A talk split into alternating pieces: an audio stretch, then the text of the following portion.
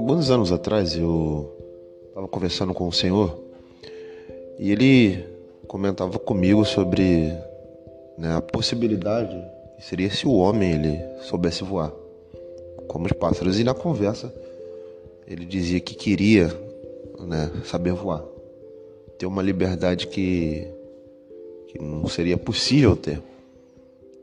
Né? Apesar de ser um sonho meio que impossível, mas é um sonho que o homem ele sempre nutriu.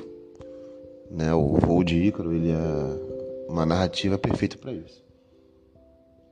Mas o que é interessante, né? nessa mesma conversa tinha um outro senhor falando o seguinte: né? se você repara bem, os pássaros eles não têm nem que seriam né, 25% da expectativa de vida que o homem ele tem. Então assim, você vê que o pássaro, ele, os pássaros, eles passam boa parte da vida né, voando, digamos que assim, um terço é descansando, tá?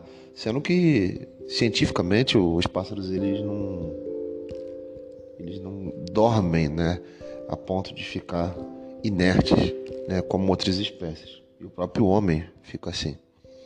Então a expectativa de vida ele é inferior em relação a outros. Só que essa liberdade de voar, ela é algo que é reservado a eles. O que é interessante hoje de reparar é tudo aquilo que vocês desejam e sonham, tem que saber para quê, por quê e o que vai alcançar com esses sonhos. Né? O Cristo já dizia que um pouco de fermento ele leveda a massa, ele, ele deixa ela forte.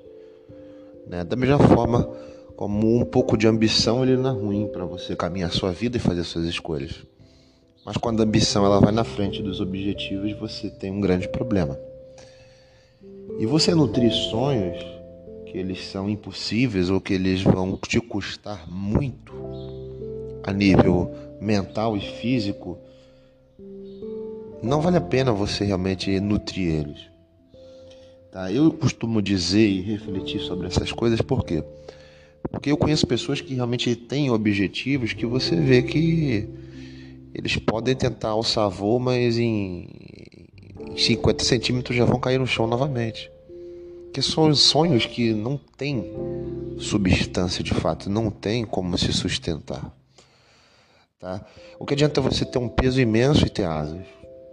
Né? Duas asas não vão resolver é o problema de você carregar uma tonelada consigo mesmo. Da mesma forma que os sonhos são os problemas que a gente leva durante a vida.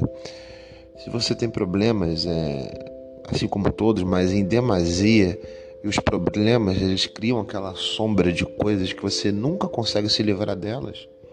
Por mais que você tivesse asas, aquilo ali não solucionaria o problema. Tá? Então é necessário a gente refletir sobre os nossos desejos pessoais. Quais são os sonhos que a gente está nutrindo e de que forma esses sonhos e planos eles têm caminhado com a gente. Tá? Eu costumo dizer o seguinte, que para você ver um sonho concretizado, você tem que mostrar o caminho a ele e depois você tem que deixar ele te levar. Se você mudar essa ordem, muita coisa difícil você vai enfrentar. E não adianta, muitas das vezes, as pessoas elas quererem ter um emprego sensacional se você não tem um mínimo de estudo e formação para estar naquele ambiente, né? Eu lembro que também uma vez eu fiz um processo seletivo hum, de uma companhia de transporte muito boa, diga-se de passagem. E a minha formação ela não é ruim, eu poderia ter passado. Só que para você estar tá naquele ambiente concorrer aquela vaga, era necessário você ter uma experiência a nível operacional, ou seja, botar a mão na massa de fato, fazer a coisa acontecer. E eu não tinha.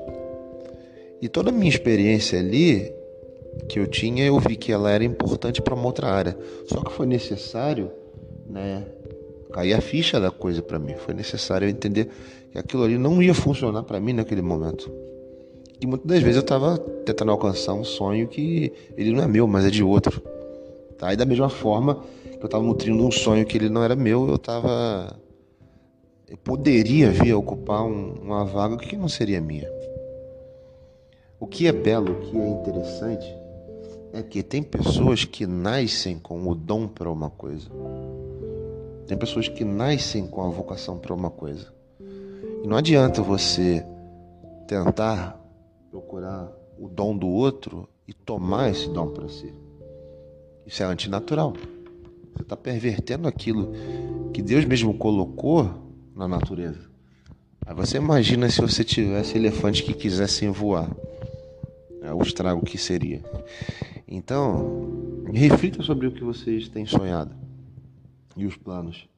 Se eles forem à frente sem conhecer o caminho, com certeza vocês vão ter sérios problemas.